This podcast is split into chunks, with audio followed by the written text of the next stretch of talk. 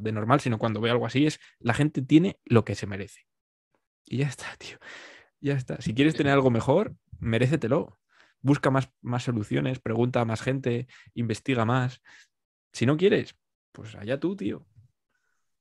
Bueno, venga, opinión. Pero pienso que en el ámbito CAF es brutal la gente que, está en contra, por así decir, de, esta vacuna. ¿Por qué? Hay que preguntar por qué crees que, sobre todo está en este ámbito CAF y cuál es tu opinión al respecto. Pues mira, antes de nada, y lo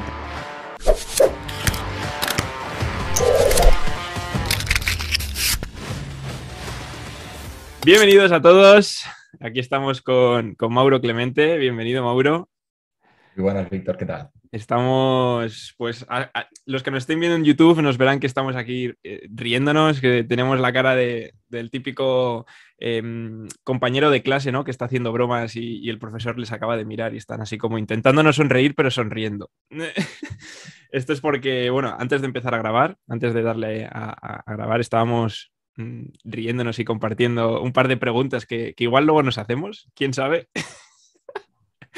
Pero, pero bueno, antes de nada, tío, eh, comentar, antes de, lanzarte la típica pregunta para que te presentes, ¿vale? Que no te vas a liberar, comentar y, abrir a, los oyentes, a los que nos estén viendo, que hoy vamos a, tratar temas un poco controvertidos. Vamos a intentar meternos un poco en el fango y, hablar de cositas, pues, pues oye, que nos apetecía, ¿no? ¿O qué? Exacto. Así que... que yo estoy abierto a todo y si es un poco polémico, pues mejor.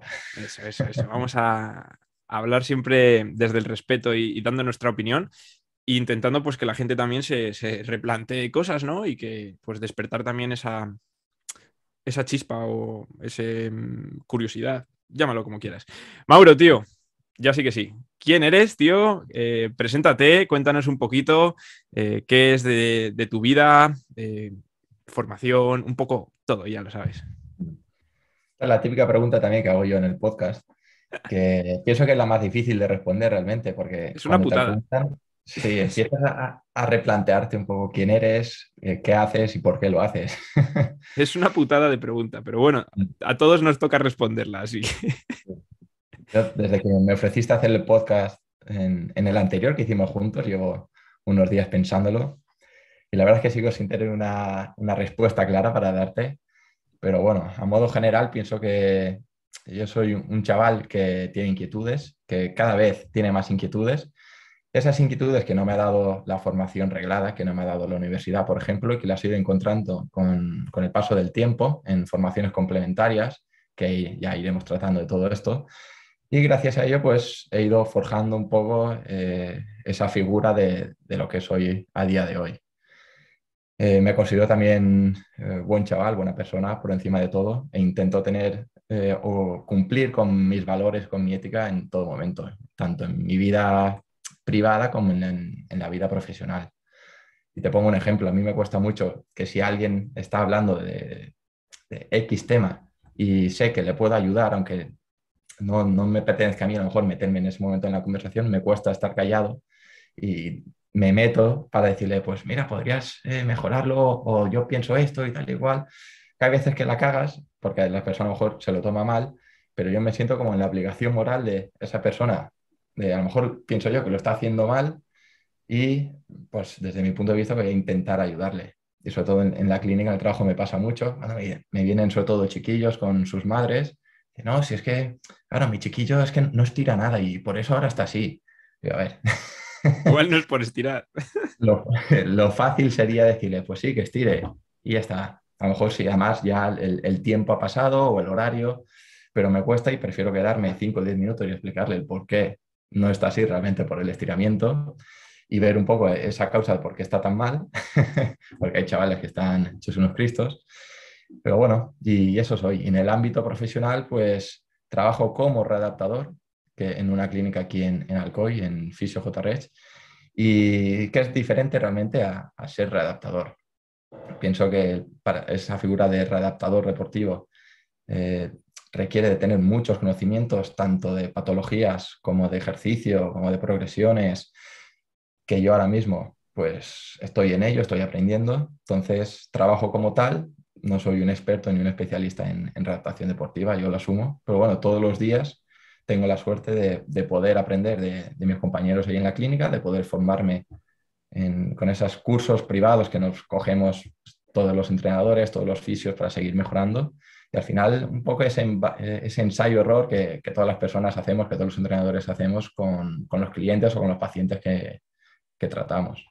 Eso es, totalmente, tío. Y lo que has dicho que al principio, rebobinando un poco para atrás, que a veces das ese consejo o intentas ayudar a esa persona, aunque realmente luego mm, parezca que no le estás ayudando, ¿no? Que, se lo tomen a mal. Y me siento muy identificado. Yo creo que a todos los entrenadores que nos gusta esto y que vivimos la pasión de, esto, nos ha pasado, ¿no? El querer dar un consejo, querer ayudar a alguien y que encima te traten como, tú que me vas a contar a mí, déjame, o esto, yo lo hago así porque quiero. Y es como, ahí a veces te planteas el, hostias, es como que se te quitan las ganas de ayudar, pero luego si lo piensas claramente dices, pues mira, peor para esa persona. No por, no por esa respuesta voy a dejar de ayudar a, otras o, intentar eh, aportar algo que puedo aportar a, otras personas. Y ahí me he sentido muy, muy identificado. Y, por, entrar ya en materia, lo que, lo que nos acabas de comentar, Mauro, eh, de la readaptación, trabajas en una clínica y es ahí donde vamos a abrir el primer melón y vamos a hablar de la, de la readaptación, porque claro, eh, cuando piensas en readaptar, piensas en lesión. Y la lesión, por lo general, te lo trata un fisioterapeuta. Pero la readaptación, ¿de quién depende? Del fisio, del entrenador, porque claro, tú también piensas que un fisioterapeuta sabe de fisioterapia, de terapia manual, de ejercicio eh, a la hora de recuperar una lesión, pero igual no sabe tanto a la hora de llevarlo a la práctica, de hacer ejercicio con cargas o de una progresión de ejercicios. Entonces aquí nace un problema o un, debate de qué profesional es el que se tiene que hacer cargo o, qué tipo de profesional deberíamos ser para, poder ayudar en una readaptación. ¿Qué opinas tú al respecto? Al, uy, mira, ¿ves cómo me trago? Al respecto, Mauro. ¿Crees que debería ser un trabajo de un fisioterapeuta, de un entrenador, de ambos? Cuéntanos. Pienso que aquí hay que diferenciar en, ese marco legal de lo que puede decir la ley y luego un poco lo que, hasta dónde lleguen esas competencias de cada uno. Respecto al, marco legal, está un poco en tierra de nadie, por lo que yo sé y por lo que he ido viendo un poco también preparándome este tema, porque son cosas que, que siempre surgen y pues prefiero estar preparado, porque me ha, atacado mucho también, por ejemplo, por redes sociales. Me acuerdo en un post de Hildera que también sacó, un poco este tema y empecé a, bueno, ahora daré mi opinión al respecto y me empezaron a atacar, sobre todo el sector fisio. Pero bueno, eh, yo pienso que al final estamos aquí para ayudar a, las personas a recuperarse de, su lesión y pienso que eh, debe dar igual realmente quien lo hace mientras se cumple el objetivo. Ahora bien, te metes en el COLEF, miras el colegio de, licenciados en educación física o de graduados en CAF y, ellos recalcan que esa materia de adaptación deportiva eh, está avalada o, esas competencias las tiene el graduado en CAF, que para ello ha hecho cuatro años de carrera, que bla, bla, bla, bla. Cuatro años de carrera que no tocas nada de lesión, no tocas nada de patología, pero para, ellos piensan que es lo suficiente como para poder centrarse en ese ámbito de la salud. Y si te metes en el, bueno, en el colegio de, fisios, pues pasa tres cuartos de lo mismo, bajo el nombre de ejercicio terapéutico eh, y, también defendiendo un poco, diciendo que son los que saben realmente esa patología y, bajo ese nombre de ejercicio terapéutico dicen que son ellos los que tienen esas competencias para poder hacerlo. Eh, yo soy graduado en CAF, me gusta fisio, eh, me gusta aprender sobre fisio y me planteo hacer fisio, pero yo pienso que lo debe hacer quien realmente sepa hacerlo. Que ahí está el problema. Que ahí está el verdadero problema, porque no por ser entrenador o por ser fisio, sabes realmente hacer una readaptación, sea de la lesión o de la readaptación o de la adaptación, como propio, mm. su propia palabra dice. Eh, no por tener el título ahí detrás vas a saber hacerlo bien o de la mejor manera posible. Que ese es otro tema también para entrar. Sí, sí, sí. Al final, por ejemplo, el graduado del CAF, eh, si no se ha formado por su cuenta, si no ha leído, si no ha estudiado, no sabe nada de patología, que es lo que me pasó a mí. Yo he hecho el máster en readaptación deportiva, el único oficial que hay aquí en España, y al final es un poco, el, motivo fue ese, el, poder saber un poco más de las patologías, porque yo no tengo ni idea. Y es más, ya acabé el máster y sí, sabes un poco por encima qué son las lesiones, pero en nuestra clase éramos de 30, 29 éramos CAF y un fisio. Entonces se centraron más en la parte de ejercicio, que realmente lo que el, CAF puede hacer. Sin embargo, al, poder estar aquí en la clínica, eh, estuve también haciendo un periodo de prácticas propios del máster y pues ya me quedé a trabajar, pues eso me ayudó a aprender un poco más de la patología. Porque sí, en, la, bueno, en el máster hablas de tendinopatías, hablas de, de bursas, hablas de 20.000 historias, pero que realmente nunca llegas a entender. Y pienso que incluso gente que tenga el doble grado puede ser incompetente a la hora de llevar una, lesión o una, readaptación, porque entran otros muchos factores más allá de, de, lo que sea la propia patología o la propia progresión de cargas, como entran esas habilidades sociales, el tener e, esa buena gestión también emocional eh, a la, hora de poder ayudar a la persona, hacer un poco ese papel tuyo de psicólogo sin quitar tampoco competencia ni trabajo al psicólogo, porque ahora está muy de moda decir gestión del estrés, gestión emocional y todo esto que está muy bien, pero no hay que olvidar que hay un profesional sanitario que se encarga de ello, que no, no nos tenemos que hacer nosotros ni los fisios ni los CAF, tenemos que ir de psicólogo por la vida, que para ello está el psicólogo.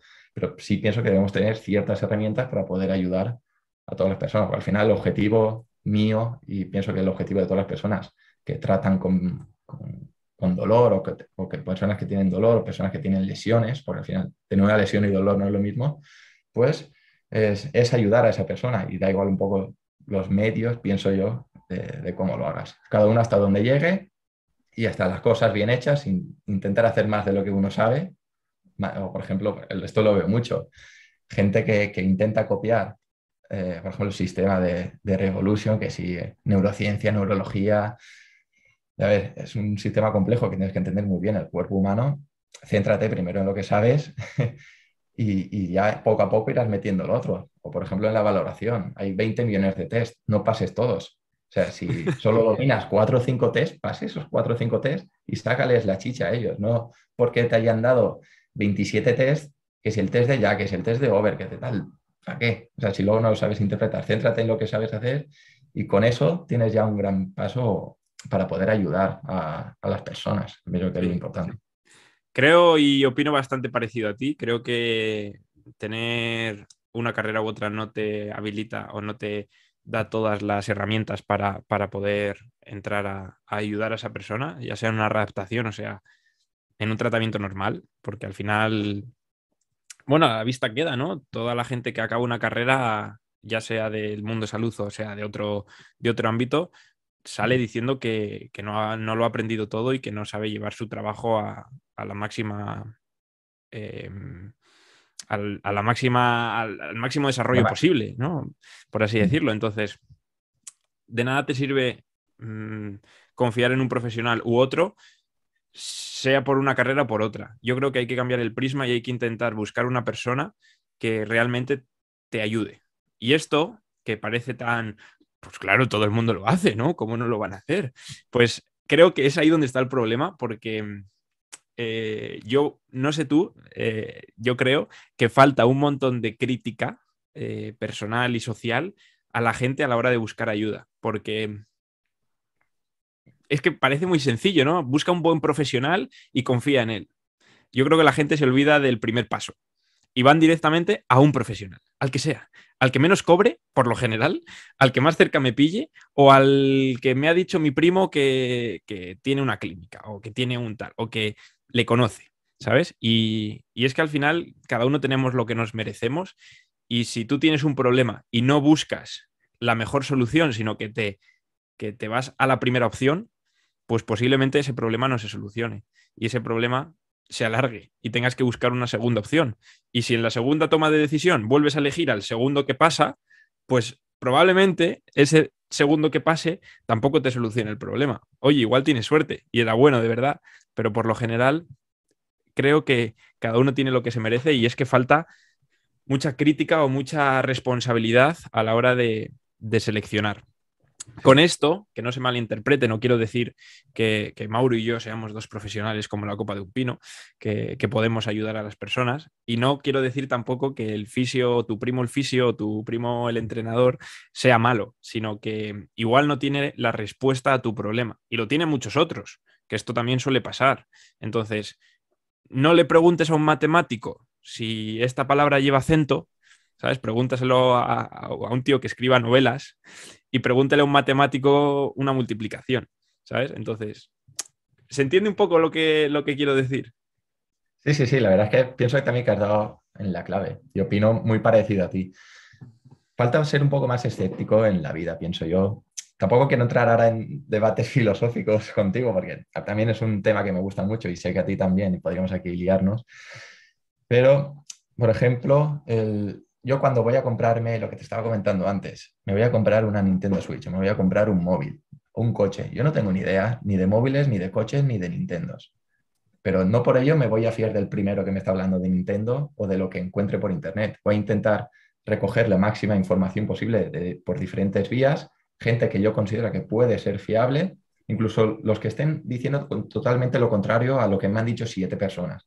Voy a hacerles voy a escucharles, a ver por qué están diciendo que ese coche es una mierda, porque ese móvil es una mierda.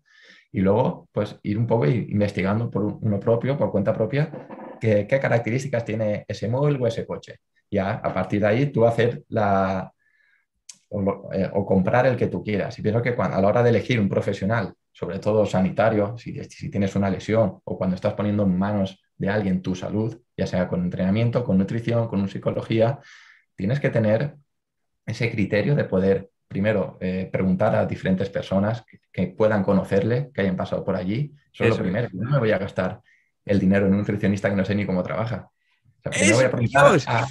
me encanta, me encanta. Me encanta esto que, acabas de, abrir y hablar, tío. Me, me, flipa. Continúa, por favor, perdona. La gente que defiende la titulitis yo no, si quieres lo podemos tratar, el tema de la titulitis. Claro, si joder. que tener títulos, le, puede avalar como profesional, pues vas allí y le dices, a ver, ¿qué títulos tienes? Pero no de primeras, hola, quiero una rutina, 6, son 20 euros, toma. Y sin valoración ni leches, a ver, es que, es, que eso es lo que no puede ser. También pienso yo que, que, como sociedad y falta un poco ahí lo que tú estás diciendo de autocrítica y de ser un poco más escépticos a la hora de confiar en la gente y de dar tu dinero y de confiar en ellos tu salud. Porque luego ves las liadas pardas que hacen fisios, que hacen entrenadores, que hacen nutricionistas, que hacen psicólogos. Tú lo has dicho, tío. ¿Por qué cuando te vas a comprar un móvil ves review de top 3 mejores móviles 2021? Eh, mejor móvil, calidad-precio. Eh, comparación iPhone 12 con iPhone 13. Eh, y te tiras un día entero buscando vídeos, no sé qué, preguntando a tu primo el informático. Es que tengo muchos primos, tío, y cada uno es un profesional. etcétera, etcétera, etcétera pero luego te lesionas, te operan de la rodilla y vas al fisio que te manda la mutua y dices, pues este me ayuda. Y ya. Hmm. Y te crees que te va a solucionar tu problema, que, no hay un profesional mejor. Pues aunque, aunque la gente crea que todos los fisios son iguales, o todos los entrenadores son iguales, o todos los informáticos son iguales, hay dentro de, ese espectro hay personas y profesionales que te van a dar una respuesta diferente, aunque su título ponga que son lo mismo. Y, esto parte no de lo que han estudiado en, clase, sino de lo que han aprendido fuera, de la experiencia, de los prismas con los que han evolucionado en su aprendizaje, etc.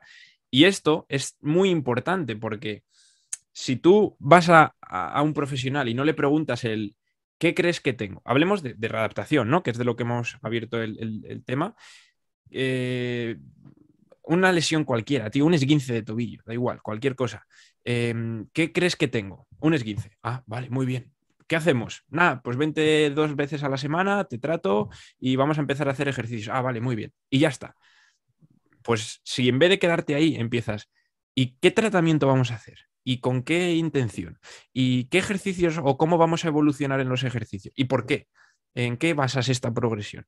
Porque nadie lo hace, tío. A mí, a mí nadie, ningún cliente me ha preguntado esto, ¿sabes? El porqué de las cosas o el qué estilo de entrenamiento es ese o qué progresión es esa o de dónde he aprendido yo eso para que esa persona pueda intentar entenderlo, etcétera, etcétera, etcétera.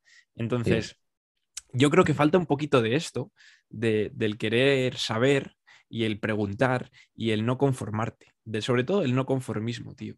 ¿A ti te han mm. preguntado alguna vez o han intentado indagar y, buscar esas, esas respuestas o, han confiado en ti y ya está? Eh, esto, lo, que acabo de decir, lo digo con, conocimiento de causa porque lo veo día tras día en, en la clínica. Al final yo trabajo en sanidad privada y viene mucha gente rebotada de la seguridad social. No me voy a meter si la seguridad social es una mierda o no, pero, Nacho, eh, no te quedes con el fisio de la seguridad social o con lo que te está diciendo el médico de la seguridad social. Eh, hay, otras vías. O sea, no porque te lo diga un médico tiene que ir a misa o que te lo diga el fisio, que te lo diga quien sea. Esto, esto me encanta y luego lo, hablamos, tío, lo de la bata, la bata blanca. Luego lo hablamos. la bata. Ojo, eh, que mi hermana está estudiando medicina y... esto, que has dicho, esto que has dicho es muy potente y, yo lo quiero matizar un poco, que seguro que tú también lo piensas así, pero, pero ibas a decir otra cosa y no te has parado a, decirlo. No quieres decir que el fisio de la seguridad social sea mala o malo. Eh, quieres decir que igual con los 15 minutos que te dan en la seguridad social no te van a arreglar un problema. Mm. ¿Sabes? Que igual tu tratamiento o tu, o tu solución pasa por mucho más tiempo. Pasa por un tratamiento que igual en, ese momento no te pueden hacer. Pasa por que esa, esa persona vea a 30 personas al día y no te dedica la suficiente energía para intentar solucionar tu problema. Pasa por muchas cosas, no porque ese profesional no te pueda ayudar, sino por cómo está montado a nivel laboral, creo que no te va a dar la solución que, por ejemplo, tú con una hora de, tiempo para, poder estructurar, preguntar, indagar, etcétera, etcétera, etcétera, vas a poder aportarle. ¿Sabes? No por la calidad del profesional, sino también por todo lo que, lo que rodea, que muchas veces no nos paramos a pensarlo. Y a mí me operaron la rodilla, me mandaron a la mutua y yo iba 15 minutos todos los días a que me tratara un fisio. ¿Ese fisio es bueno o es malo? Pues es un fisio y me trataba 15 minutos. ¿Cómo me va a arreglar o cómo me va a solucionar un problema con 15 minutos? Mm. Exacto. Yo no estoy diciendo en ningún momento que el fisio o el médico líder social sea una mierda. Que puede ser que lo sea o puede que no. Al final son los medios que tienen allí y hacen lo que, lo que pueden, lo que le han dicho que hagan. Y allá ellos, con su ética moral y de trabajo, lo que hacen con la salud de las personas que van allí. Ahora bien, yo lo tengo claro. Puedo, iría a la universidad social, porque para algo la estamos pagando, ves el percal que no te convence, fuera. Por ejemplo, es que yo he estado viendo como un ligamento cruzado al mes o mes y medio encima del BOSU, contado por gente que ha venido a la clínica, haciendo los mismos ejercicios junto a otro chaval que tenía, no me acuerdo si era una fractura de peroné o una esguince de tobillo, o era del pie. O sea, un, cruzado en un mes encima del BOSU y una persona con el pie, sin supervisión, ellos dos ahí a la par. Jugando con una pelota. Pero esto, claro, es que, ¿de dónde viene? También, vamos a, intentar ir un poco más atrás. ¿De dónde viene? ¿Del nivel de profesionalidad de la persona que le ha mandado eso? ¿O del que como no tengo tiempo para atender a los dos, le enseño un ejercicio a uno que, bueno, le puede venir bien al otro, se lo pongo ahí a hacer mientras voy a tratar al tercero, que es una señora que ha venido y está preguntando que cuándo entra? ¿Sabes? es que, dependerá mucho del hospital en el que estén. Por ejemplo, aquí en Alcoy, donde vivo yo, que es un pueblo de 50.000 habitantes, gracias que hay hospital, es una sala pequeña. Realmente no tienen ni maquinaria, no tienen ni pesos. O sea, tienen gomas elásticas y chimpum, y, el TENS y dos cositas más. O es que al final también se ajustan un poco a los medios que tienen. Y si no pueden o no les dan más recursos materiales, hay dos opciones. O aceptas lo que te han dado o lo aportas tú por tu cuenta y, y ya está. Ahí entra ya la ética, que es lo que estaba diciendo. Es que... Respondiendo también, eh, perdona Víctor, a lo de antes que me habías dicho de si en la clínica me preguntan el por qué haces esto y tal, la verdad es que no, ¿vale? Pero yo soy un tío que a mí me gusta ganarme la confianza de, los que vienen allí, porque para algo están pagando. Y yo me adelanto a que me puedan hacer la pregunta, que siempre hay alguien, a lo mejor ahora se me escapa y que tendrá, ¿y esto por qué? Pero yo digo que por norma general no. Intento de primeras explicar por qué. Les explico por qué les voy a valorar. Les explico eh, qué he visto en la valoración y les explico por qué vamos a empezar con la respiración o por qué vamos a empezar con la caja torácica. Aunque el problema venga de la rodilla o aunque el problema venga del hombro o de los mareos o de lo que sea. Entonces, a partir de ahí, eh, con esa explicación, vamos hilándolo todo y a mí me gusta explicar, pues mira, este ejercicio es de aceptación de carga, porque mira el cuádriceps ahora cómo está. Si es que ese cuádriceps le cuesta eh, aceptar eh, incluso la carga de tu propio peso cuando estás haciendo X cosas. Pues vamos a hacer estos ejercicios para que ese cuádriceps vaya ganando fuerza. Y lo vamos a hacer, pues mira, vamos a hacerlo primero isométrico porque esto. Y más adelante, cuando, cuando ya toleres esto bien, meteremos este tipo de ejercicios. Y un poco así. y, lo voy explicando que ellos también eh, se sientan partícipes y vean qué estamos haciendo y pienso que eso es, importante. Es fundamental el entenderlo y el saber, porque ir como un pollo sin cabeza al final no te va a hacer mejorar, porque vas a hacer lo que te han mandado, pero no vas, a, saber el por qué, no te vas a involucrar y por ende vas a evolucionar peor. Pero bueno, lo que has dicho me parece súper súper positivo y, yo una de las cosas que hago, aparte de, explicar el por qué, es cuando acabo un entrenamiento o, una planificación o voy a realizar un cambio, etcétera. Siempre como que intento explicar el qué es lo que hemos hecho y con qué intención eh, lo hemos hecho también no solo al principio, sino el vamos a hacer esto con esta progresión o, buscando esta respuesta o buscando esta mejora, etcétera, para que esa persona diga, ah, coño, si hago esto bien, voy a tener esta, esta evolución y como me interesa tener esa evolución, voy a centrarme en hacerlo bien. De ahí la importancia de explicar las cosas. Y aparte de eso, el, algo que estoy haciendo ahora siempre al acabar los entrenos, por ejemplo, es eh, explicar qué hemos trabajado y con qué intención sobre todo, tanto al principio como, pues mira, esto que hemos hecho es para esto y ya has conseguido esto y has visto que has aprendido a hacer este movimiento o esta coordinación o esto tal y ahora cuando vayas a hacer el otro, como que intentar, esa persona al final le explota la cabeza porque dice, no sé qué me acaba de contar este tío, pero suena guay, que muchas veces pasa, ¿no? Porque al final en tu cabeza todo tiene sentido y en la cabeza de un cliente no te das cuenta que, que, no tiene ese sentido porque no tiene las otras piezas del puzzle. En tu cabeza están, pero en la suya no. Pero pasa una cosa, que ya se va a casa teniendo una, idea o una intuición, o, si él lo ha entendido, sabiendo lo que ha hecho. Y, de esa manera consigues algo en esa persona que es que sea partícipe de su propio camino, no que venga, eh, trabajes con ella y se vaya. Y que diga, ah, pues yo voy, voy al fisio tres veces por semana o voy entreno tres días por semana. No, de esa manera esa persona está mejorando tres veces por semana, sabiendo el por qué hace las cosas. Incluso si alguien le pregunta, te puede explicar el qué es lo que hace, cómo lo hace, eh, etcétera, etcétera, etcétera. Y esto creo que es muy importante a la hora de resolver un problema o de mejorar una capacidad, ya sea metabólica, de fuerza, etcétera. Sí, es lo que habías comentado, el, hacer, el, poder involucrarse de una mejor manera como persona, como paciente o cliente. Porque si tú entiendes que, por qué lo estás haciendo, el motivo, eso va a ser una motivación extra para poder hacer luego los ejercicios, porque, a ver, yo no trato con deportistas de élite top que sabes que solo cumplen a rajatabla. Sí que viene gente muy buena, gente de élite, a ver, gente amateur, pero que se le ocurra mucho y gente que pasa hasta el culo. Tienes que tú también, como profesional, saber qué tipo de persona es. Gente igual que necesita más explicación. Gente Simplemente mándale los ejercicios porque ese no quiere historias en su cabeza porque tiene 20.000 cosas y lo que quiere es que le digas las tres, cuatro cositas que tienen que hacer y, y chimpum y fuera. Tienes que ver eso, el, tipo de persona que es para poder ganártelo. Tienes que ser más cercano, si menos, si le puedes chocar la espalda tipo colegueo, si le tienes que hablar con más respeto. Eso es. Entonces, sí. todo eso son las cosas que no te explican en la carrera o que no las ves y que, te lo da la experiencia. O se va dando cuenta conforme trabaja o en formaciones privadas que sí que tratan este ámbito más de, coaching, por así decir. Y a modo, a modo de, cerrar un poco este ámbito y abrir ahora otro, eh, a modo mm, consejo o mm, tip o algo práctico a la gente que nos escuche, que por lo general serán las personas que estén enfrente nuestro, es decir, nos escucharán entrenadores y seguro que se han sentido identificados y, pues les hemos despertado algo dentro, pero la gente que está por fuera dice, vale, muy bien, muy bien esto que decís, pero yo como cliente, ¿qué, puedo hacer ¿no? para, para beneficiarme de, estos 20 minutos que llevo escuchando?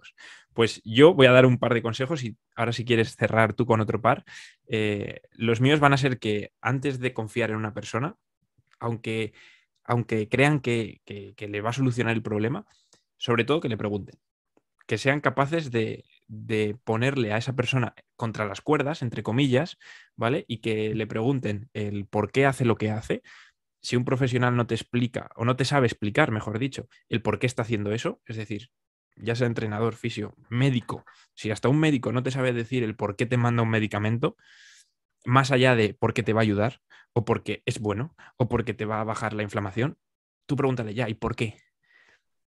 Y sobre todo, y sobre todo, esto ya eh, a modo hilarlo con el primero, aparte de preguntar, no te quedes nunca en la primera respuesta. Ve a buscar una segunda o ve a buscar una pregunta más allá. Es decir, yo le voy a decir en mi caso a un entrenador, ¿vale? Eh, quiero perder peso. ¿Cómo, ¿Qué vamos a hacer? Pues mira, vamos a entrenar, vamos a hacer esto. Vale, y... ¿Pero por qué? ¿Cómo que por qué? Pues porque si entrenas bajas de peso. Ya, pero ¿por qué? Y si esa persona le empiezas a pillar y dices, pues, pues no sé, y si le preguntas, pero no hay una manera mejor o no conoces una manera en la que podamos avanzar más, y, le empiezas a ver como que eh, eh, le empiezas a pillar, pues igual esa persona tiene una respuesta y en cuanto te dé solución a esa respuesta, ya no va a tener más. En cambio, si vas a otro profesional y le haces las mismas preguntas, le pones contra las cuerdas y te dice, pues porque de esta manera hacemos esto, lo otro y lo otro, y le dices, ya, ¿y luego qué? Y luego vamos a hacer esto, esto, lo otro, y luego porque de esta manera vamos a mejorar aquí, bla, bla, bla, bla. Dices, coño, esta persona, en cuanto me solucione el primer problema y surja, y surja otro, va a saber darle solución, y luego a otro, y luego a otro, y luego a otro, y esta persona me va a ayudar mucho más que la otra que se quedaba en la primera línea, que no iba más allá. Entonces, esto creo que es súper, súper, súper potente para la gente que nos ve y que nos escucha y que lo pongan a prueba, porque es que no, cuesta nada, tío. Es que si dependiese de mí, yo no le llevaría el móvil roto a la primera tienda de arreglo móviles. Le preguntaría, oye, ¿cuánto cobras? ¿Cómo me lo vas a arreglar? Eh, ¿Cuánto vas a tardar? Y si veo que no me convence, igual voy a preguntar a la de al lado y le haré las mismas preguntas y si veo que me convence, entonces se lo dejaré. ¿Por qué con nuestra salud no? Claro. pienso que a lo mejor el ejemplo del móvil es un poco ABC. No lo sé. Ahí hablo un poco desde la ignorancia. Y la salud es algo más complejo porque al final entran en juego diferentes sistemas y vías.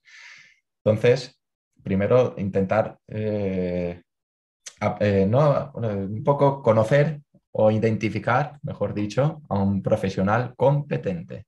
¿Vale? Que profesionales se ponen la etiqueta a muchos, competentes hay muy pocos. Y una forma de, poder identificarlos, pienso yo que, por ejemplo, están las reseñas de Google. Para mí son... Que yo no tengo, tío. Ya sabéis, en acabar este podcast, todos a preguntarle a Víctor por qué. Pero, pero no tengo reseñas porque no tengo sitio en Google donde contactarme, tío. Da otro consejo, cabrón. Voy a dar muchos. Eso, por ejemplo, en el caso, ahí está hablando de, en caso de una clínica, al final tienes un, sitio físico, estaba hablando ahora en el caso de la clínica, un centro de entrenamiento, tienes un sitio físico, seguro que hay alguna reseña y si no, y si tú eres el, dueño de esa clínica o el dueño de ese centro y no tienes reseñas, haz porque hay alguna reseña. dile a la gente que, acaba, invítala a, escribir algo que piensa, un poco también para hacer autocrítica de lo que estás haciendo sino también están en las redes sociales. Hoy en día yo pienso que prácticamente todos eh, se mueven por redes sociales en el, ámbito de la salud, de la nutrición, del, entrenamiento, de fisio, y por ahí les puedes conocer. Yo me abro también a que si tenéis alguna duda de, ah, pues mira, es que soy de no sé dónde, ¿conoces a alguien bueno que me pueda tratar? Pues yo os puedo, si conozco a alguien, os, voy a intentar ayudar. Que no, pues siempre está el formato online, que la gente le tiene mucho miedo. Y yo sí que confiaría en una persona para que me lleve de forma online, tanto una readaptación como, como la planificación de entrenamiento, nutrición o lo que sea, que hay, hay buenos profesionales. Y, y, pienso que las redes sociales son un buen escaparate. Hay que saber también filtrar es que esto es complicado. Es que ahí, ahí, ahí abres otro melón, tío, el de las redes sociales, del que más seguidores tienes, mejor profesional. No. Claro, el que las, hace las infografías más chulas o le pone más color es mejor profesional. Es que el mejor profesional está en Instagram, es que igual no está en Instagram. Ahí abres otro tema también. Yo tengo un filtro muy bueno para, ver si, por ejemplo, una persona es buen profesional o no, o, o puede subir, ya no profesional, sube contenido de calidad porque también hay que diferenciar si, es divulgador, por así decir, o es creador de contenido, o si es un buen profesional, porque realmente hay gente que, por el curro que tiene no divulga en redes sociales, simplemente a lo mejor muestra los resultados un poco así lo que hace por encima y ya está. O si cuenta cosas distintas a lo que cuenta otros, o hace lo, de todos, también puede ser ¿no? otro valor diferencial. También, por ejemplo, el, seguir a, personas que son muy top en el, en el ámbito de la salud, del entrenamiento, llámese pues, los Power Explosive, el Eneco Bath, tú, los de Revolution, por ejemplo, el Eugenio, el de Tremil Training, Keep Moving, eh, Adrián Díaz, todo este tipo de personas que son muy buenos, que no tienen grandes cantidades de seguidores, sobre todos estos últimos, y cuando ves o topas con una cuenta y ves que es, ese tipo de personas le siguen, que tú le sigues, que Íñigo le sigue, que Jorge Rey le sigue, que Guille le sigue. Pues, yo pienso que ese es un buen filtro para decir, vale, este tío vale la pena, porque si no, estos tampoco le seguirían. Me ha gustado, ese me ha, gustado mucho. Es un buen filtro, sobre todo para conocer eh, cuentas de Instagram que pueden estar bien. Si ves que Antonio Esposito le sigue, que Pepe Mateu le sigue, que eso, que los de Revolution, que Jorge Domingo, que Iñaki Posadas. Mauro Clemente. Todos estos le siguen, pues pienso que al final puede ser una, cuenta bastante interesante. Sí, totalmente, tío. Por cambiar un poco de tema y dejar este de lado, has hablado de, de, experiencia, de que hay cosas que no te las enseñan hasta que no sales al mundo laboral, etcétera. Y aquí te quería exponer yo también otro tema del que, del que quiero que hablemos. Y es que muchas veces parece como que mm, una persona con muchos estudios, con dos carreras, tres másters, eh, dos cursos de inglés, etcétera, eh, va a dar una respuesta una solución casi segura a, a, un problema. Y luego de repente aparece otra persona con ninguna carrera, con un grado, con dos o tres cursos y, mucho aprendizaje, pero que no se ve, y con 20 años de experiencia. Y de repente llega y te dice, ah, no, pero es que eso es por esto, esto, lo otro, y si haces esto de bla, bla, bla, bla, bla, bla, bla, y te da respuesta. Dices, coño, ¿por qué un tío que ha estudiado 10 años no me da respuesta, pero un tío que lleva 10 años practicando me ha dado respuesta? ¿Qué te parece en el mundo de la salud la titulitis versus la experiencia? Experiencia también, no, no quiero decir experiencia a lo loco, sino también con un fundamento, ¿vale? Pero, ¿me entiendes? ¿Quieres lo que quiero decir? por dónde vas. ¿Qué te parece la necesidad de la experiencia a la hora de, de ser un buen profesional, por así decirlo? Aquí me puedo meter en un buen berenjenal, porque yo soy bastante liberal en, varios sentidos y pienso que, en esta materia también, pues también lo soy. Pero bueno, hay que tener en cuenta dónde estamos en España. Eh, pienso que la carrera, bueno, el, título más importante, aparte del de buena persona, es el del grado universitario cuando vas a trabajar, porque es al final un ciclo superior que es el que te, te habilita bajo ese marco legal para poder ejercer como tal. Ahora bien, si por mí dependiese, a lo mejor no sería así, que eso es otro tema también. Entonces, ¿hay que estudiar la carrera eh, o un ciclo superior como puede ser el TAFAD o el, o el de dietética? Pues sí, hay que estudiarlo, hay que pasar por el aro, hay que aprender para luego desaprender lo que te han enseñado o lo que has memorizado para luego ya aprender lo que realmente importa. Triste, pero cierto. y, y, así es. En mi caso, yo lo cambiaría. Por ejemplo, esto se, trató en el podcast de, de Hilde con Marcos. En, Hijos de la Resistencia. Sí, muy buen podcast. Ahí invito a la gente a que vaya a ese podcast si quiere conocer dos puntos de vista desde dos personas que saben mucho y que, admiro, tanto Hilde, que he tratado con él, con Marcos también, que por Instagram, bueno, tú le conoces personalmente y es, es un crack. Y podrán profundizar más en este tema. Ahora bien, pienso que cuando está la salud en juego es que es complicado porque al final no podemos quedar exentos nunca de, esos riesgos que hay en, la práctica. Por ejemplo, un médico, por mucho que se forme y por, muchos cursillos y reciclajes y másteres y todo lo que haga, puede tener un percance en una operación y que esa persona se vaya al garete y no por ello va a dejar de ser mejor profesional. Entonces, ¿qué dictamina que sea un buen o mal profesional? Porque un error de ese estilo puede tener cualquiera. Por ejemplo, un fisio a lo mejor que, que, la, que, la líe en X tratamiento y deje a esa persona con la pierna hecha una mierda, no por ello va a dejar de ser mejor o peor profesional o mejor o peor profesional. Es, complicado. final entra ahí en juego esa experiencia, los resultados que han tenido, pienso que eso es importante. Y para la gente que está empezando, que no tiene resultados, porque al final todo el mundo tiene que empezar en algún momento y, bueno, al final, n igual a 1, que es en nuestro caso, que nos nosotros nos hemos entrenado nosotros mismos y hemos practicado y nos hemos hecho nuestras cosas y tal. Y solo tenemos experiencia de una persona y como mucho algún familiar cercano que nos haya preguntado. Ahí pienso que sí que sería interesante complementarlo con, con buenos títulos. Por ejemplo, en, nuestro, en nuestra rama de, eso, de entrenamiento de la salud, pienso que hay formaciones privadas que son muy, muy buenas y muy interesantes y que todas las personas que salen eh, de la carrera o de un ciclo superior deberían tener. Y pienso yo que, por ejemplo, una persona con una carrera y 7 más 3 de lo que sea, y un, por ejemplo, tú, un graduado superior con cuatro o cinco formaciones que yo considero top, si por mí dependiese, sin saber cómo trabajáis, me iría directamente a ti, porque considero que esas formaciones privadas son muy buenas. Y ahí es donde entra el Revolution, donde puede entrar eh, la de Neurokinetic, donde puede entrar eh, DNS, AXAS, eh, y alguna otra que Human Performance, la de Iñaki Posadas, todo este tipo de, formaciones que son muy buenas, que pienso que le dan una buena base a, todas estas personas que están saliendo de fisio, de CAF, para poder iniciarse con algo de criterio.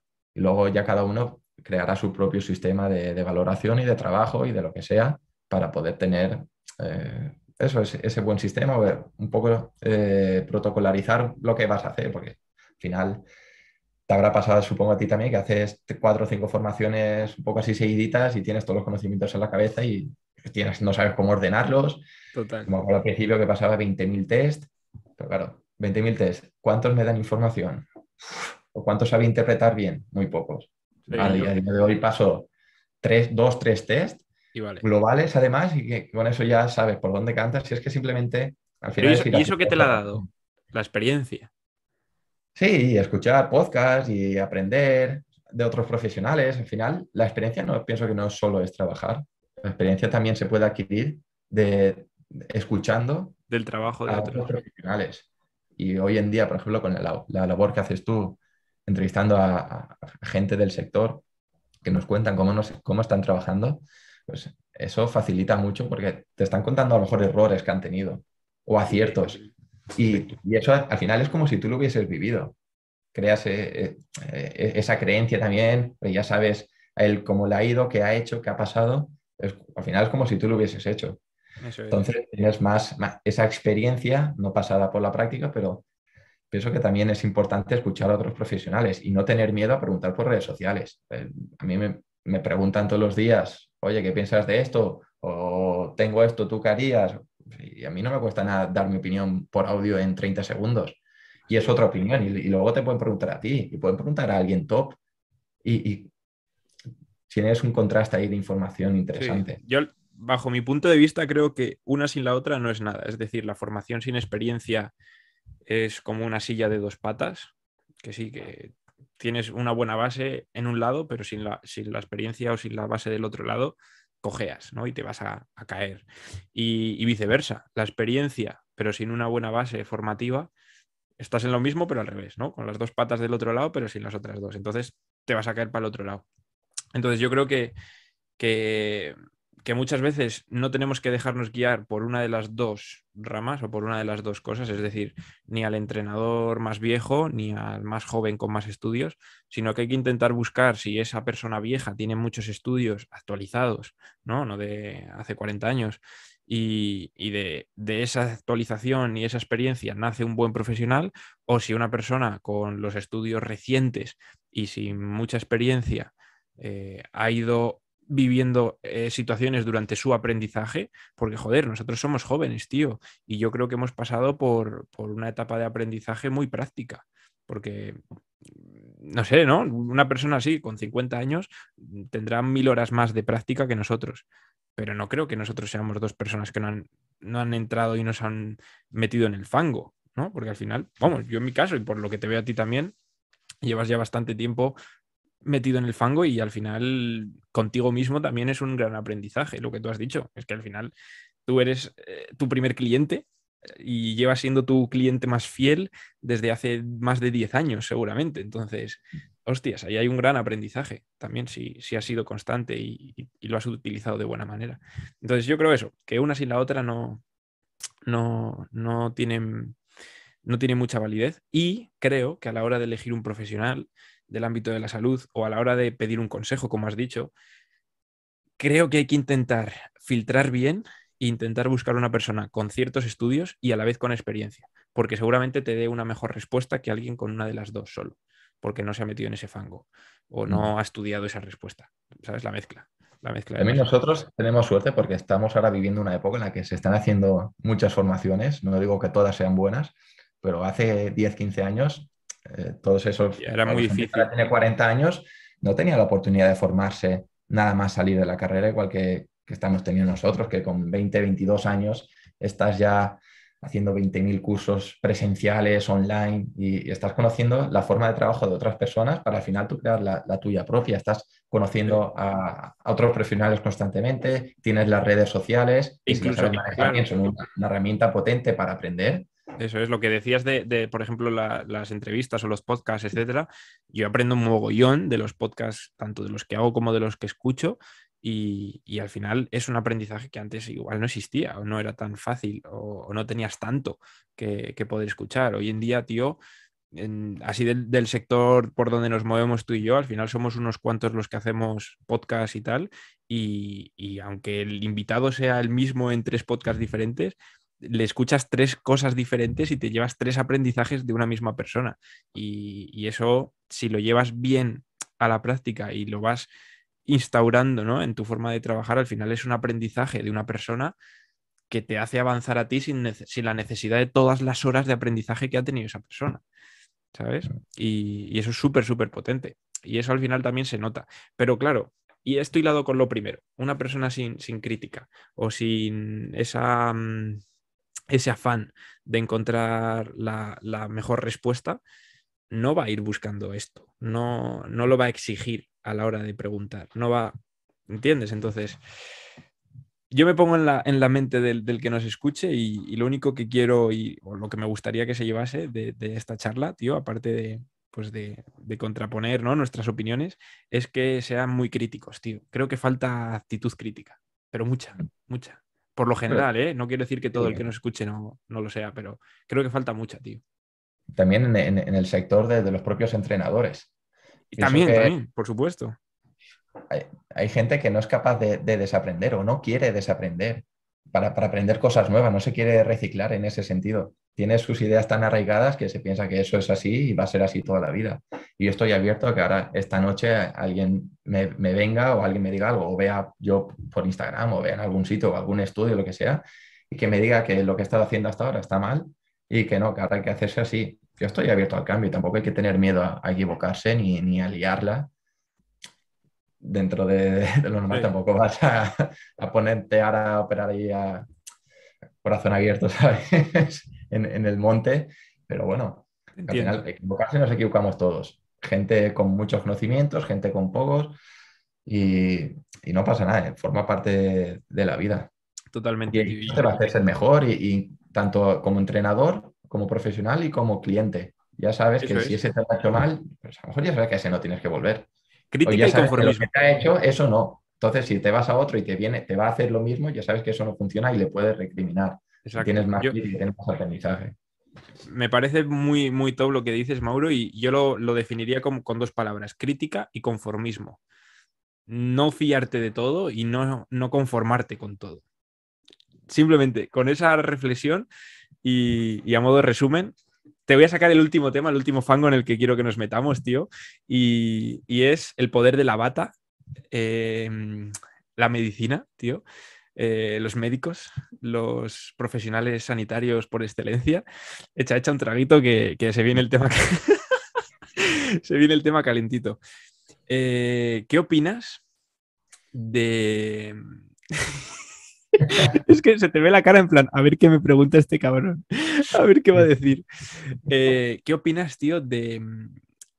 Es que, a ver, nosotros trabajamos en el mundo salud, ¿vale? Pero no solamente mm, en el mundo entrenamiento, también trabajamos porque al final como nosotros entendemos esto, es como un todo, ¿no? Como un entrenamiento, hábito, nutrición, psicología, descanso, eh, nutrición, dentro de la nutrición, diferentes eh, estilos.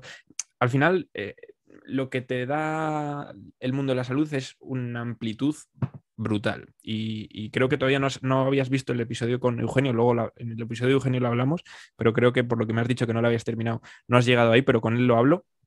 Y no quiero entrar en, qué es salud o, todo esto, sino que quiero entrar en nuestra visión, es muy completa y por ende, eh, para dar respuesta a una cosa del entrenamiento, igual nos tenemos que ir a intentar tocar o intentar modificar otras cosas fuera del entrenamiento, ¿no? Hasta aquí bien. Entonces, claro, aquí, aquí vienen los, los, médicos y las soluciones de los médicos y, las prescripciones médicas, ¿no? La farmacia, las pastillas, el no hagas esto que te vas a... Eh, si tienes una hernia, no levantes pesas, vete a nadar. Bueno, por no abrirlo mucho y complicarlo mucho, Mauro, ¿qué, crees o qué opinas de, de, este melón que acabo de abrir, del, del mundo salud según la visión de los, de los médicos. No hay que creerse nada, ni de los médicos, ni de lo que digo yo, ni lo que pueda decir quien sea. No porque lo diga el hombre de la bata, tiene que ir a misa.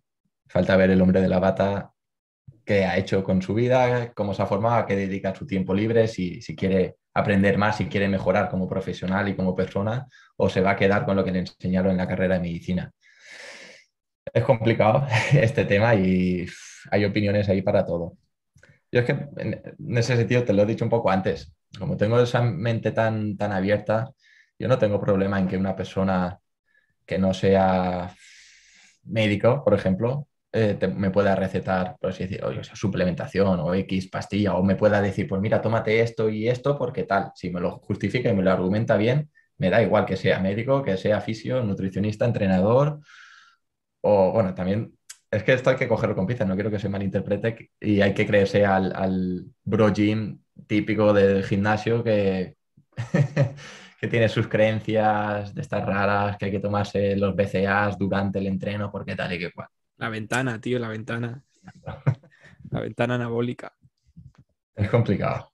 A ver, al final, Sí, o sea, no, no, no quiero entrar mucho en el fango, pero sí quería tratar este tema contigo y, al final también despertar esa conciencia que yo creo que es, eh, eh, y lo estamos intentando ¿no? Eh, conseguir con este podcast, y es que porque una persona con una bata, con, cinco años de estudios y cuatro años de MIR, etcétera, etcétera, etcétera, no te va a dar la, la respuesta, la solución de mm. por sí. Es decir, lo que tú has dicho, no te creas a nada ni a nadie, ni a esa persona ni a nosotros, lógicamente, sino coge esa respuesta o coge ese, ese fundamento, ¿no? Y, luego busca tú el tuyo, es decir, pide opiniones fuera, eh, pruébalo, saca tus propias conclusiones. Claro, es que, es que al final entrar en PubMed y empezar a ver artículos y, yo conozco a gente que no tiene la carrera, que no le han enseñado a utilizar PubMed ni ninguna base de, datos de estas científicas y, te saben interpretar los estudios bien y mucho mejor que los que acaban de salir de la carrera. Y, es complejo, que si quieres puede ser un, buen tío que sabe muchísimo sobre X tema sin haber hecho una carrera. Marcos Vázquez creo que estudió eh, ADE y para mí es un tío referente en salud. Total. E, ese tío se ha ido, o informática, no me acuerdo qué, estudió. El, el, de Fitness Revolucionario, por si alguien no, lo sabe, y tiene un podcast brutal, un, Instagram brutal, tiene dos libros o tres. Cuatro, creo. por ahora. Sí, sí, sí. Y un montón de programas de entrenamiento, divulga con una fiabilidad y una referencia a, estudios científicos eh, espectacular. O sea, y quiero también matizar, es decir, eh, nos lo estamos llevando a, todo el ámbito deportivo. No quiero decir que si un médico te dice que hagas no sé qué, no, o sea, el ámbito deportivo. Porque yo es la crítica ¿no? que quiero hacer, que muchas veces un médico se guía por darte solución a algo, a veces sin saber esa solución. Y como lo más fácil es recomendar no hacer nada y tomar una pastilla, muchas veces la solución que te otorgan o que te dan es esta ¿sabes? Y, hay más solución o hay más soluciones, Pero si tú te fías de lo que primero te dicen y del poder de la bata, no vas a buscar soluciones externas y no vas a descubrir que hay más vida más allá de mm, un ibuprofeno cada ocho horas, hielo, que aquí ya entramos en otro tema, ¿no? El ponerte hielo para bajar la inflamación y, y apúntate a natación una vez a la semana. ¿Sabes? Que muchas veces, y esto lo hemos vivido todos, y, los que somos profesionales de este ámbito, pues nos damos cuenta y decimos, joder, tío, o sea, si yo voy al médico y me dice que me tomo un ibuprofeno y me ponga hielo y que ya se pasará, pues no me voy a conformar. Porque mi vecino, el de enfrente, que le han dicho esto, se conforma, ¿sabes? Pues también nace de, esa crítica y de, y, de, y de no tener que creernos todo al dedillo y, ¿no? es que está todo hilado, tío, todo hilado. sí, es que se puede resumir todo con lo que hemos hablado al principio. Al final la gente confía mucho en ese poder de la bata, ya sea médico, ya sea fisio, ya sea entrenador, que se creen mucho lo que, lo que les dicen y, va a misa.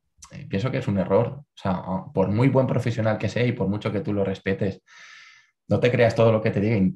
Busca por qué. O sea, pídele en qué se basa para hacer o decir eso es que tampoco quiero que la gente pueda malinterpretar esto y que ahora vaya a la consulta del médico a decirle, ¿en qué te vas a decir esto? ¿En qué te vas a recetar mi ibuprofeno? Porque hay que ponerse también el papel del médico, que le van 60 personas al día a lo mejor y 45 o 50 de esas 60 es una cuentitis brutal. Entonces, lo rápido es, tómate el ibuprofeno, sabe, el médico sabe que eso solo se le irá, porque a lo mejor es una chorrada, pero entra muchas veces esa mala praxis por, eh, pienso yo que por, por, parte del médico de, no querer atajar bien los problemas de, la persona. Mejor por, por cómo está hecho ahora el, sistema sanitario actual. Ahí has dado. Porque es muy fácil recetar la pastilla, pero a lo mejor no sabes si ni siquiera esa persona entrena, ni si está estudiando o trabajando, ni si duerme bien. Ya no te estoy diciendo ni cuántas horas, ni si duerme bien, si tiene discusiones constantes, el entorno familiar que pueda tener, si es sobre todo chaval o es pequeñito. Todo eso influye. La alimentación. Eh, hay muchas cosas a tener en cuenta que pueden sustituir una pastilla. Ahora bien, necesitas conocimientos, necesitas tiempo también. Hay gente, o los médicos, y energía. sí, se, especializan en un tema y parece que del otro no sepa nada. Y yo, macho, que has estudiado seis años, que, sabes más que yo, ¿sabes? Que, que le dedica cuatro ratos, es que yo le pongo más ganas. Totalmente, tío. Y esto que has dicho mm. es, brutal, tío, brutal. Y, no lo había pensado así, pero, o sea, sí lo había pensado, ¿no? Pero no lo había llevado a esa reflexión y me parece brutal lo que, lo que has dicho. Y muchas veces esa respuesta nace de, de, ahí. Y mm, esa respuesta de, por ejemplo, viene una persona que tiene inflamación intestinal, le sienta mal la comida, etcétera, etcétera, etcétera. Y la solución es, eh, tómate un homeoprazol antes de comer y no le preguntas el qué estilo de vida lleva, cuántas veces come al día, qué es lo que come, qué, come? O sea, no le preguntan ni, qué come, o sea, ¿sabes? O, bueno, te vamos a hacer pruebas a ver si, yo qué sé, eres celíaco. Ya, pero es que aparte de ser celíaco, puede ser que estés comiendo siete veces al día, que estés comiendo fatal, que no te estés moviendo, que tengas tu sistema metabólico destrozado, que seas, que seas una tumba metabólica, que no tengas eh, flexibilidad. O sea, hay tantas cosas detrás que en una consulta de cuatro minutos, porque los médicos cada cuatro minutos tienen que ver un paciente, ¿no? Cada cinco. Hay que, tantas cosas detrás que cómo vas a confiar la respuesta a una persona que la tiene que tomar así y que lo más fácil para esa persona es darte una pastilla o darte o mandarte una prueba a tres meses vista, porque claro, el sistema está como está, y, que pase el siguiente y hacerle lo mismo y lo mismo y lo mismo y lo mismo. ¿Sabes? Yo no digo que los, los médicos no sean buenos profesionales, digo que no te fíes de la respuesta que te dan en tres minutos sin haberte ni preguntado dos o tres cosas. Mm. Y que busques información y que contrastes y que te molestes tú. O sea, al final, ya a modo de resumen, tío, yo creo que quien, quien quiera encontrar una buena solución se tiene que molestar en buscarla. Porque al mm. igual que no te compras las primeras zapatillas que ves al entrar en una tienda, sino que te buscas unas, te las pruebas, un modelo, otro, va, esta me aprieta, tal.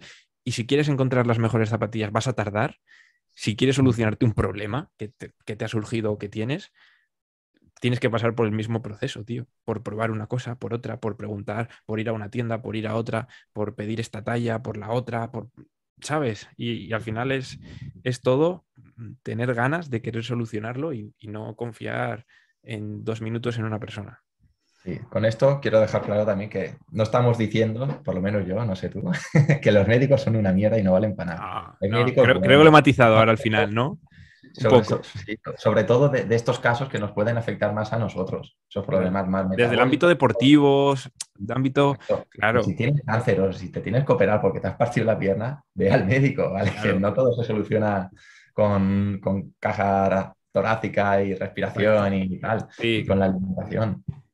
Exacto, que hay, hay, muchos matices a tener en cuenta de traumatólogos, pero que es necesario, que hacen una buena labor. Totalmente, tío. Es que... seguro, seguro que hay gente que, que, no ha llegado hasta aquí y ya nos está poniendo a parir, en plan, estos soplapollas que dicen que los médicos. No, no es eso. No se nos malinterprete, ¿no? Si yo lo único que quiero es que la gente no, no se tome al pie de la letra lo primero que le dicen, sea un médico o sea tu vecina, que muchas veces le haces más caso a tu vecina por lo que te ha dicho de, no, yo es que tuve ese problema y tomando agua con vinagre se me pasó y vas y te tomas agua con vinagre, ¿sabes? Y dices, estamos locos. Pero en ayunas, ¿eh? En ayunas. o, o, o, me ves a mí que me, me, salgo por las mañanas al balcón a pasar frío y te digo que es la hostia y vas tú y te sales al balcón a pasar frío. ¿Para qué? ¿Te has preguntado para qué? ¿Me has preguntado a mí si...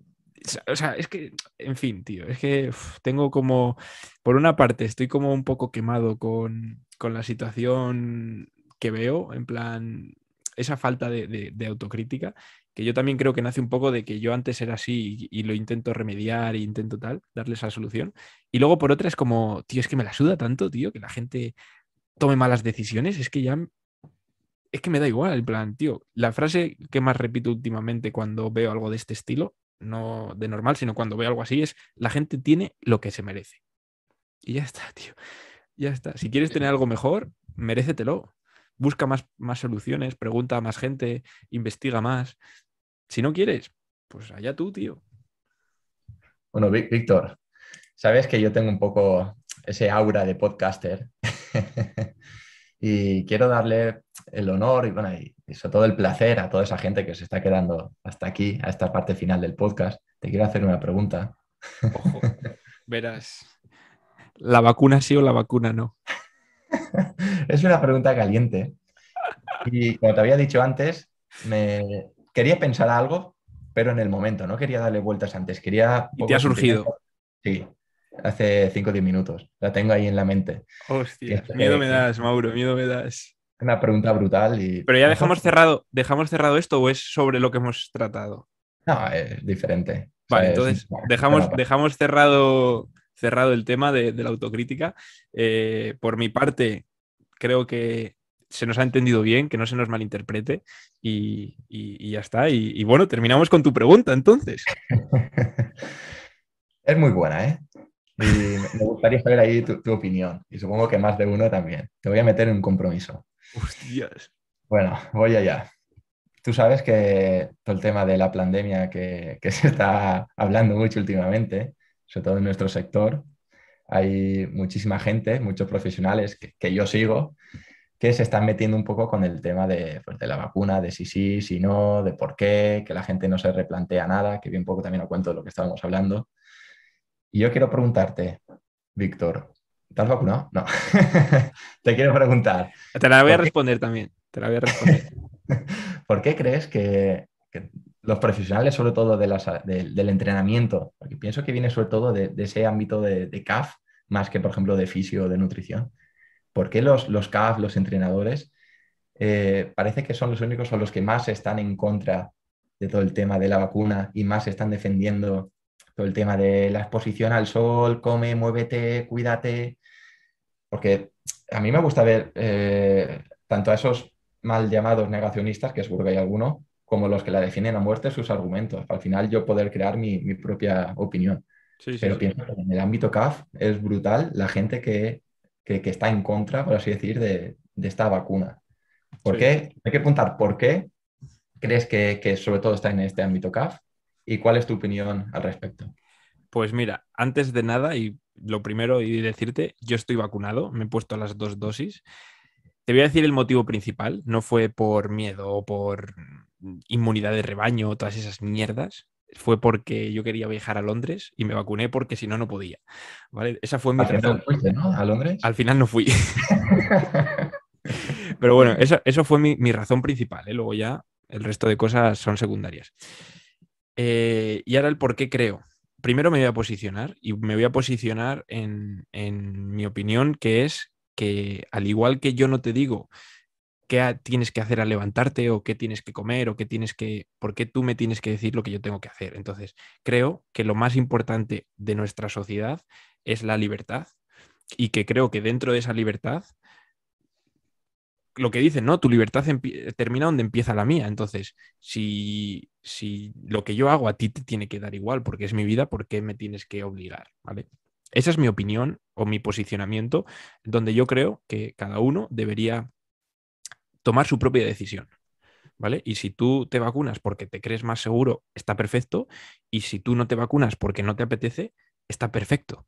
Es tu decisión, es tu vida con la que juegas. Claro, luego viene el argumento de que no, es que si tú no te vacunas pones en riesgo a los demás. A ver, si tú ya te has vacunado, ¿no? Quiero decir, ¿por qué otro que no se ha vacunado te pone en riesgo? Bueno, estas cosas, ¿no? Que, tampoco voy a entrar porque no, veo la tele, no la enciendo, no, no escucho nada de este tema porque es que me cansa y creo que no se le va a dar solución y que ninguna posición va a ser la, correcta. Cada uno va a tener la suya, es como la política, ¿no? De derechas, de izquierdas, cosas buenas en un lado y cosas buenas en el otro y malas en los dos. Nunca se le va a dar solución y nunca todo el mundo va a pensar igual. Pues en este tema igual. ¿Y por qué creo que los entrenadores o el mundo de, donde nos movemos tú y yo está más en contra o tiene una opinión distinta? Porque creo, y, yo también comparto esa opinión, que se le da más importancia a una cosa así de pequeña cuando estás haciendo todo esto mal y podrías mejorarlo. Es decir, ¿por qué te centras en, una pequeña solución cuando tienes 10 grandes soluciones, como son, por ejemplo, mejorar tu salud no consumiendo azúcar. ¿Por qué no prohíben el azúcar? Porque se ha visto que el azúcar, bla, bla, bla, bla, bla. ¿Por qué no obligan a la gente a entrenar? Cuando se ha visto que un entrenamiento X días a la semana de bla, bla, bla, bla, bla. ¿Por qué no obligan a la gente a aumentar su vitamina C, su vitamina D? ¿Por qué no obligan a la gente a suplementarse si no les da el sol o exponerse al sol? Porque está estudiado y se ha visto que bla, bla, bla, bla, bla. Es decir, en definitiva, ¿por qué te pones tanta atención en una cosa y te olvidas de 10? ¿No sería más importante informar de las 10 de la misma manera que de una y ponerle el mismo interés a esas 10. Entonces yo creo que desde la impotencia de los entrenadores o de los nutricionistas o de los eh, profesionales de la salud, lo vemos como una falta de respeto el hecho de que tú te puedas comer un bollicao, estar en casa sin entrenar, tener sobrepeso y, y que si te vacunas ya está bien, y yo que entreno todos los días, que me expongo al frío, que tomo el sol, que como bien, que no estoy inflamado, que no tengo em, déficits de vitamina, de, de, hormonas, que soy feliz, ¿por qué me obligas a mí a, tomar esa decisión cuando yo no te obligo a ti a, hacer todo lo que yo hago? En definitiva, yo creo que es por eso. Y, y, bueno, creo que mi posicionamiento está más del lado de los entrenadores o desde ese punto de vista, que creo que los, los, los que lo ven desde el otro lado no lo comparten pero es lógico, porque no están en mi lado, no, no hacen todo lo que yo hago, no tienen el conocimiento que yo tengo, simplemente te ven como una persona que dice, este tío está loco, ¿no? Pues que se pinche y ya está. Pues, pues oye, yo lo he hecho y no pasa absolutamente nada, o no me ha pasado absolutamente nada. De hecho, he de decir que yo me vacuné el día 3 de agosto, el 4 era mi cumple y me hice un triatlón. Y la gente con, con la que yo me vacuné ese día estuvo todo el día en casa jodida. Y yo hice un triatlón, me fui a comer con mi familia y tuve un día de puta madre. ¿Por qué? Porque posiblemente estaría más preparado para hacer frente a, lo que me pusieron y mi amigo, el que se pinchó conmigo, estuvo en casa con fiebre, porque no estaba preparado para hacerle frente. Entonces, da que pensar el si es más importante un estilo de vida o un pinchazo, por así decirlo. Esa es mi opinión. Ahora, ya te digo, yo respeto a todo el mundo, a mí me la suda. Lo que te digo, cada uno tiene lo que se merece. Si tú no te vacunas y te mueres por COVID, pues tienes lo que te mereces. Ahora, igual vacunándote te hubieses muerto igual. O no, ¿quién lo sabe? A mí me da igual, porque no es mi vida, es la tuya y tú haces lo que te sale los cojones. Y yo no voy a ir detrás tuyo haciendo juicios de valor, que es como creo que deberíamos vivir, ¿no? Que al final esa es la base de, nuestra libertad. Mm, exacto pienso que está muy bien la, opinión que, Suponía que ibas iban a ir por ahí los tiros, porque ya te digo, es que es algo tan generalizado en el, mundo CAF, en que pensamos de, esta manera. Pienso que la gente le tiene demasiada fe a, esta vacuna.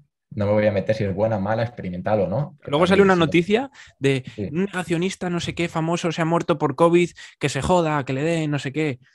Tronco, pues que se haya muerto, pues ya está, fue su, su decisión. Se ha muerto por COVID, pues mala suerte, ¿no?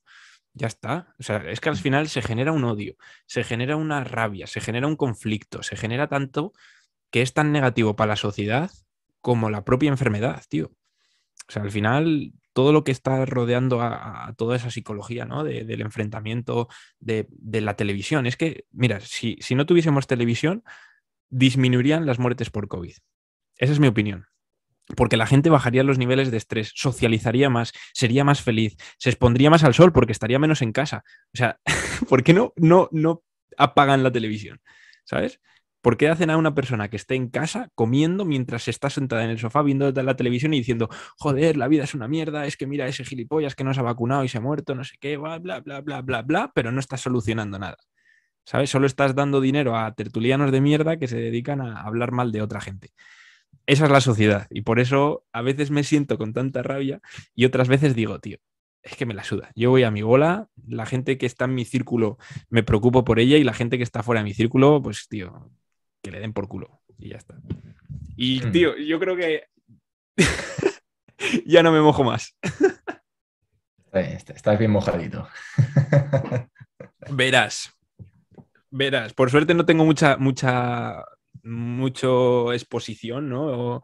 no creo que esto salga en, muchos medios, por no decir en ninguno.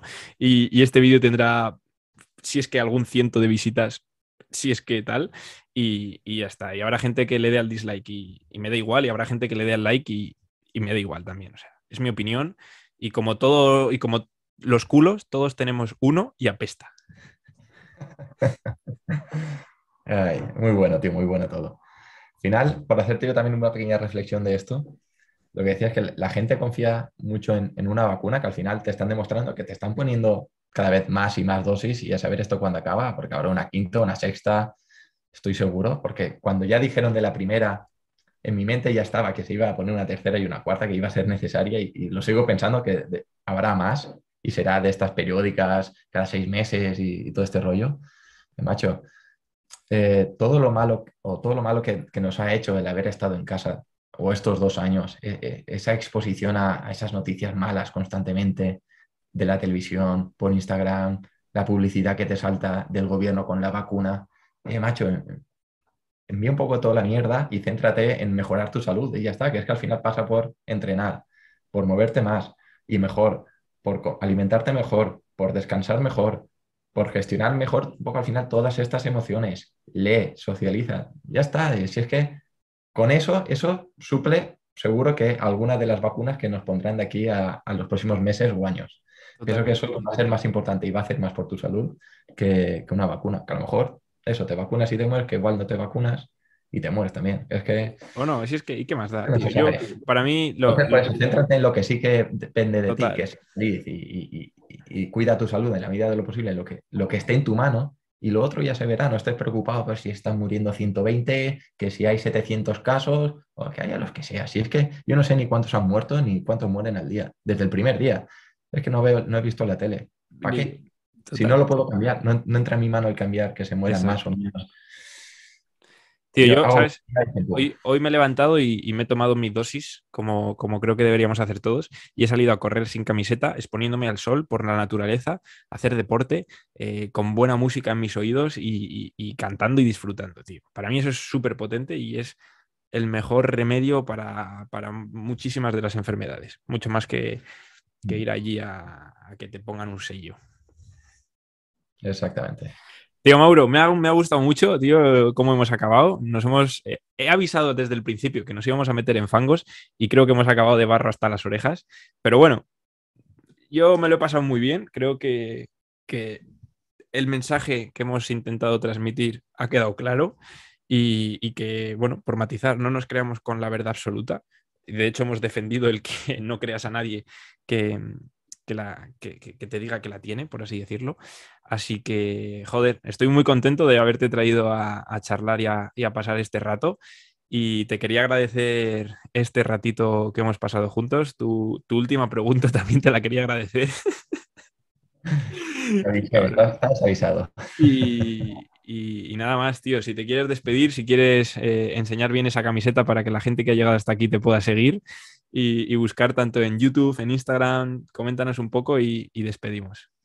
Mm. Pues bueno, la verdad es que ha sido un placer, Víctor, estar aquí en, tu podcast, porque son ya lo comenté en el que hicimos juntos, que un poco el motivo mío de hacer podcast fue el escucharte a ti, escuchar a, gente top que hablaba con otros profesionales y compartían ahí sus opiniones y les veía de una forma tan amigable. Y, yo, yo, también quiero estrechar lazos con profesionales del sector y echar un buen rato contigo. Y tengo claro que el día que vaya a Madrid, pues te hablaré para ver si nos podemos reír un rato y echar la tarde juntos. Cuenta con ello. Demuestras que eres un crack y, y, al final, pues todos los que también he entrevistado. Y la verdad es que ha sido un honor porque es mi primer podcast, mi primera entrevista y la verdad es que la primera siempre se queda ahí marcada Espero haber puesto el listón alto, tío. Espero haberlo puesto ahí. Sí, porque encima hemos hablado de cosas que a, mí me gustan mucho y son cosas que me replanteo todas las semanas. O sea que eh, he estado súper a gusto, muy bien. Quiero que quede claro ese mensaje de, autocrítica, de, intentar ser un poco más escépticos en la vida, de mirarse más el ombligo también a uno mismo, de no creerse nada, ni a nadie, ni a mí, ni a ti que cada uno forje su propia opinión, que no venga condicionada por los medios, ni los políticos, ni por nadie, que pienso que eso, hoy en día es complicado porque estamos todos... Muy sesgados. Están, todos muy sesgados. Bueno, yo, también lo estaré seguro, pero... Yo sí, pero intento estarlo lo menos posible. Eso es. espero que la gente se haya llevado aprendizajes y, al menos le haya dado el coco un poco y haya pensado un poco eso en su vida, en lo que está haciendo y por qué. El por qué, esa pregunta es muy importante. Y nada, Víctor, eh, muchas gracias por todo. Muchísimas gracias a ti, Mauro. Y seguro que repetiremos y nos veremos. Un abrazo fuerte, tío. tío. Hasta ahora.